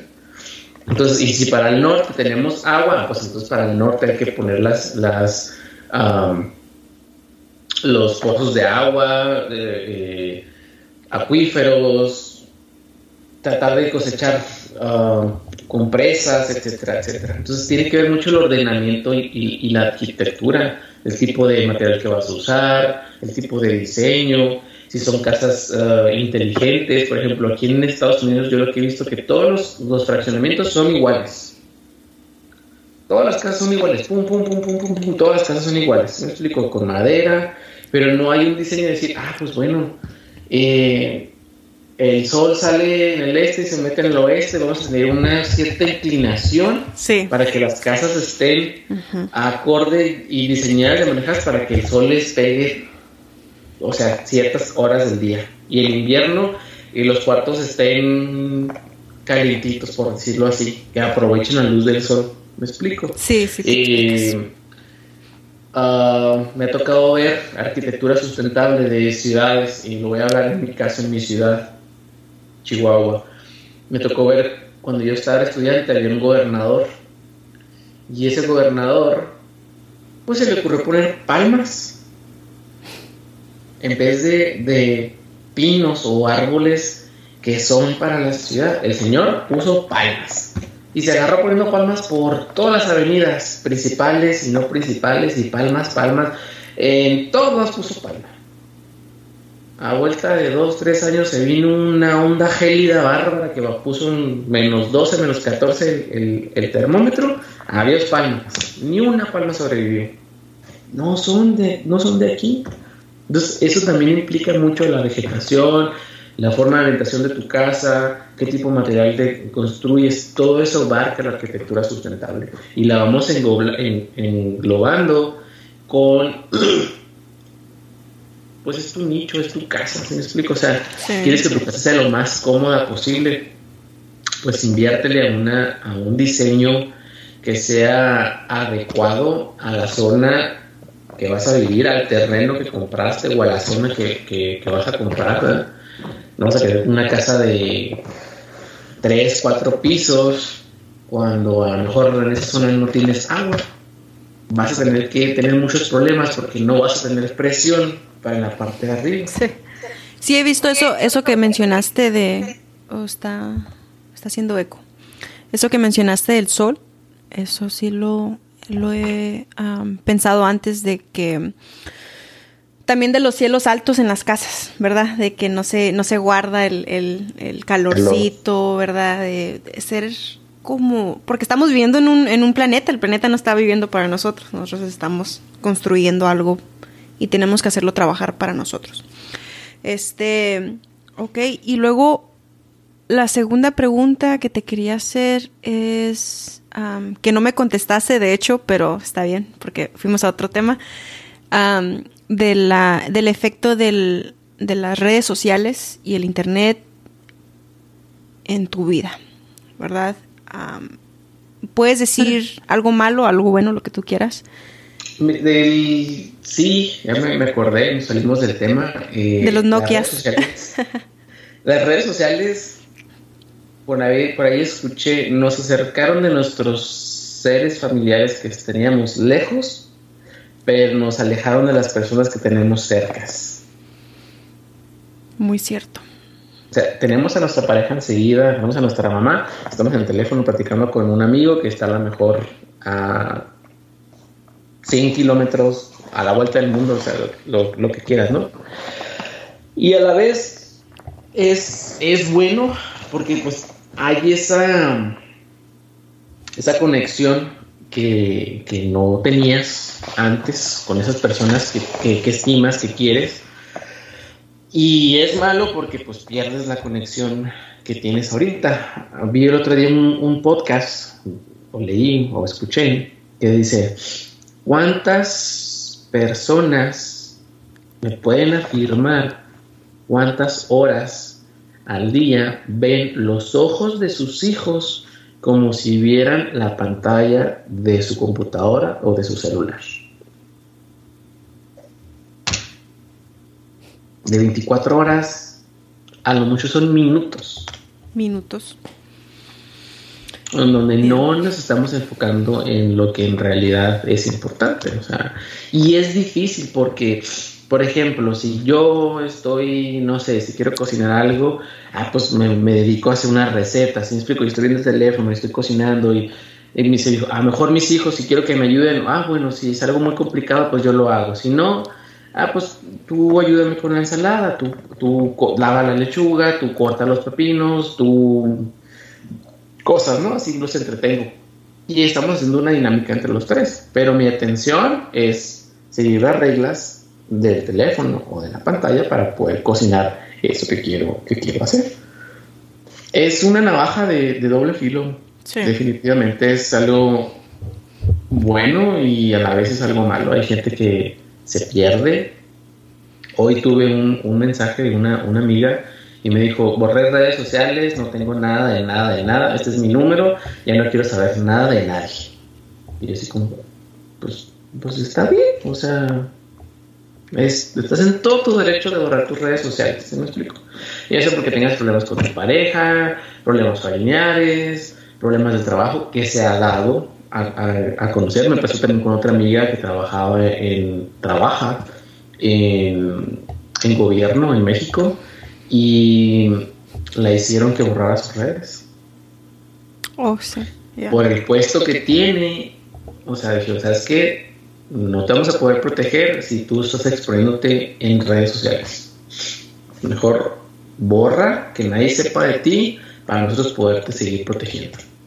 Y tuvo que borrar sus redes sociales. Sí. Entonces, es un arma de, doble filo, definitivamente. Ahora en, pandemia fue un boom de que videollamadas, conferencias con amigos, trabajo, o sea, es una utilidad bárbara, pero también es algo que si no lo controlas te puede hacer mucho daño. Mucho, mucho, mucho daño.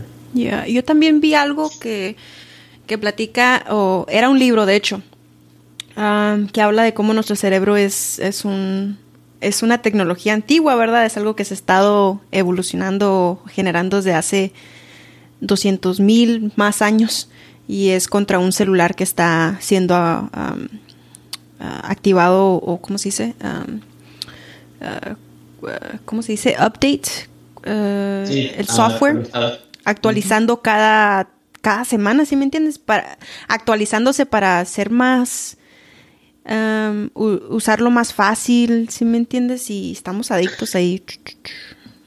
pues eso de que se actualice, eh, yo siento más bien que los celulares están como para medirnos. Es como un como un catalizador, como una es una mina de datos también, ¿eh? Sí, es, es, es, la mina de datos que las corporaciones tienen de nosotros. me explico? O sea, saben horarios, saben rutas, saben de mercadotecnia. Por ejemplo, he estado hablando últimamente de, del lugar donde trabaja mi ex, trabaja en el Logans. Y todas las malditas publicidades de restaurantes que salen en mi teléfono son de Logans. Mm. es que a mí no me interesa ir a comer a Logans. Sí hablo de Logans, ¿por qué? Porque si tengo que ir, o por ejemplo, ayer, ayer que fui a las oficinas del Child Support, me dice la, la trabajadora social, y yo trabajo su, su ex, y yo digo, pues en, trabajar en el restaurante el Logans. Y ahorita en la mañana, los primeros comerciales que vi en Facebook, Logans, y yo así como que, o sea, nos están escuchando. Nos están escuchando. Malditos. Ya sé. Eh, agente de FBI, por favor. No, este, bueno, y, la última pregunta que te quisiera hacer y, tal vez, no sé si le has dado, pues tiempo de, de crear una respuesta, pero tú como mexicano y, y pues sacaste tu carrera en México, conoces personas en México, conoces las costumbres, ah, la cultura y la industrialización de México. ¿Tú cómo ves a México en 10 años? Mira, tengo seis aquí y México siempre va a ser México. No creo que vaya a, irse de pique, eh, pero tampoco creo que vaya a ser una superpotencia mundial. México es un país, te voy a hablar ambientalmente, ah, México es un país rico, es el tercero o cuarto país más rico ambientalmente del mundo. O sea, hay mucha materia prima en lo que es México. Por eso otros países están enfocados en México, en hacer tratados, en tenerlo como aliado. Entonces yo creo que México siempre va a seguir adelante. Lo que yo opino es, México tiene la pus de el neo, neopeotismo. ¿Neopeotismo? No sé, qué significa eso. Eh, bueno, es como si yo gano un nepotismo, si yo tengo un puesto importante, voy a meter a trabajar a mi hermano, a mi prima, a mi mamá, a mi tía, a mi padrino, en los puestos más importantes y voy a empezar a generar riqueza para mi familia. Sí. Entonces, eso es lo que pasa con México, con el nepotismo, con... No, sé si se dice bien, ¿eh? Ahí... Pero ese, es el significado de, esa, palabra y, y sobre todo sobre sobre todo sobre, sobre todo el, el, um, el, mal manejo del recurso económico, o sea, los sobornos, eh, el robo que hay de los, de los políticos, de los diputados, de los gobernadores, del presidente, sexenio con sexenio, con las grandes industrias, con la CFE, con Pemex, con el sindicato de maestros, con el sindicato de mineros, o sea, son cánceres que tiene México y que no lo dejan avanzar. Y lamentablemente son mexicanos que están en el poder y que hacen eso. Yo cuando vine aquí a Estados Unidos me dijeron, cuídate del mexicano. Cuídate del mexicano porque no hay peor enemigo del mexicano que otro mexicano. sí, sí es cierto. Lamentablemente sí es cierto. Y no en todos los casos, porque me ha tocado ver gente que te echa la mano, gente que te apoya, pero también hay otros que tú dices, hijos de su madre, o sea, oye, vamos por el mismo camino, estamos trabajando por el mismo, por nuestras familias, o sea, hay que llevar la, la, fiesta en Santa Paz. Pero sí, yo creo que México se va, va a seguir estable, no, no creo que se vaya a un, a un declive como lo, como lo dicen que, que va a pasar o por las noticias de los gobiernos que hay. No, o sea, México tiene buenas fuentes de, de recursos naturales que aún no están eh, explotados. Tiene un turismo fuertísimo, a pesar del a pesar de que hay países que generan campañas en contra de México, porque pues yo sé que también México tiene muchos problemas ah, de seguridad, de problemas con el narco y todo, pero pues es que ahora sí que es, es, difícil. Me gusta ese mucho ese punto que, hiciste, el primer punto de los recursos. Es muy rico en recursos, en, en cuestiones de materia prima, que me imagino que es como lo que estamos mencionando, el plomo, minerales. Uh, fauna. Es un país donde se puede uh, sacar material que podemos producir para un bien, ¿verdad? Y venderlo a otros países, exportarlo. Me gusta mucho eso, nunca lo había escuchado. Tal vez lo había leído así del... Había escuchado antes sobre el aceite de México, ¿verdad? De cómo, pero cómo estaba, no está privatizado, es, es, es algo del gobierno, etcétera pero me gusta mucho, es algo que voy a pensar más en, en, en la materia prima de México. bueno, pues este, ya con eso, porque ya, ya te robé como dos horas, dos horas y media de tu tiempo. Dijimos 60 minutos, pero dos horas. Este, como... Ahí, el video, muchacha. Sí, sí, sí, sí, lo voy a, lo, ahí cosas a lo mejor donde mencionamos lugares donde no queremos o nombres, ¿verdad? Ah, ¿Algo más que quieras agregar, Víctor? Ah, este es un, este es un, es una conversación eh, que quiero yo en cinco años escuchar y todavía puedo sacar algo de verdad, porque no aquí hay tema para mucho, mucho, mucho. Sí. Pues mira, Marilyn, ¿qué te puedo decir? Eh,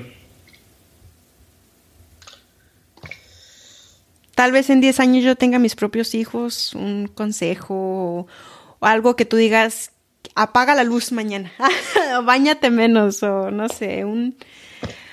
algo yo creo que la conciencia la, tiene cada uno y decir, esto es lo que yo aporto, eh, creo en las energías, creo que lo que das, recibes. Eh, aquí en este mundo nadie se va, a ir, se va a ir sin pagar las que debe. Eso estoy yo de súper así confirmadísimo, no importa en lo que creas, el karma, it's a bitch, como dicen ahí. Y simplemente el consejo que yo te puedo dar es que vivas. Vivas el tiempo que tienes ahorita, el trabajo que tengas ahorita, lo que estás haciendo ahorita. Eh, lo que estás haciendo, vive. Disfrútalo saborealo, si son momentos amargos, si son momentos felices, si son momentos de tristeza, de soledad, vívelos, aprende de ellos y el día de mañana, en 5 o 6 años, vas a decir, lo viví, lo saboreé, lo experimenté y aprendí. Creo que eso es lo más importante de todo, la lección de esos tiempos y, tú dices, a lo mejor en 10 años tengo hijos, a lo mejor, y si no los tienes, también es una opción y no pasa absolutamente nada de decir, no quiero tener hijos. Yo quiero dedicarme a mí, a mi persona, porque está bien. No hay una ley que diga, tú a este planeta vienes a tener 50 hijos, 10 hijos, un hijo. No. A este planeta tú vienes a ser feliz y a hacer feliz a las personas que te rodean. Sí. Y darte tiempo a ti mismo y cuidarte a ti mismo para que puedas cuidar a las personas alrededor de ti. Mira, si tú eres feliz, es porque te das el tiempo para ti y para los demás. No, no es el hecho de que si tú te das, es en, es en automático. Si tú dices, ah, tengo ocho horas para dormir, ocho horas para trabajar y ocho horas para relajarme, entre comillas, ¿no? Y si yo me doy una hora más, entonces voy a ser más feliz. O si duermo una hora más, voy a ser más feliz. Pero no, o sea, es el hecho de decir, vívelo. Si, por ejemplo, tienes tu organigrama, tienes, me levanto a las 5, a las 5 y media voy al gimnasio, a las 6 tengo que almorzar, a las 6 tengo que estudiar, a las 8 tengo que trabajar, a las 3 tengo que hacer comida, a las 5 tengo que bañarme, a las 6 tengo que... ¿Sí explico? O sea, es una monotonía. Pero si en esa monotonía te hace feliz, está bien. Y si al día siguiente quieres tomar la monotonía, adelante, está bien. Porque lo estás viviendo tú, es tu decisión, es tu vida. Y si tú dices, yo en este día me quiero dar dos horas para mí, sin hacer nada, en hacer lo que a mí me apetece y quiero ser feliz haciendo nada, es válido también. El chiste y el objetivo es que seas feliz con lo que estés haciendo. Y eso incluye no hacer nada. También es válido, o sea, no hay una regla de decir, tengo que hacer esto para poder ser feliz. O tengo que darme tiempo a mí para poder ser feliz. No, no, no, no hay una regla, o sea, hay que ser feliz con lo que con lo que tienes. Y hay que enfocarnos a decir a dónde vas, qué quieres, cómo te ves y si eres feliz con el, con el nivel de vida que traes, ah, bueno, pues así le sigo. O estoy abajo y quiero estar arriba, pues lúchale y si estás bien y quieres ir más arriba, pues entonces trabaja más, ahorra más, duerme menos o duerme más, o invierte más o ahorra más. Es... Sí. No es una constante que digamos, voy a seguir esto para tener esto. Lo único que se pueda decir es pues la disciplina. La disciplina de, de decir, quiero estar bien conmigo misma, conmigo, con las personas que me rodean, y eso implica hacer esto, esto y esto y esto y esto. Sí. Sí. Y pues aquí estamos a la orden, a la distancia. Muchas gracias por tu tiempo, Víctor. Canelita, así le digo. Antes te decían negro, ahora te, ahora te dicen canela porque ya no estás tan negro. ya no trabajo en el sol. por eso. Bueno, pues, pues muchas gracias. Espero pases lindo día y gracias por tu tiempo. Sí. Y ahí te mando una copia de este audio para que lo escuches en unos cinco años. Claro, sí, ahí me la mandas y te digo, ahí seguimos en contacto. Cualquier duda, pues ahí te mando links, este, escríbeme, no te desaparezcas tanto y pues aquí estamos a la hora. Dale pues, te quiero mucho. Con cuidado. Abrazote. Bye bye. Bye bye.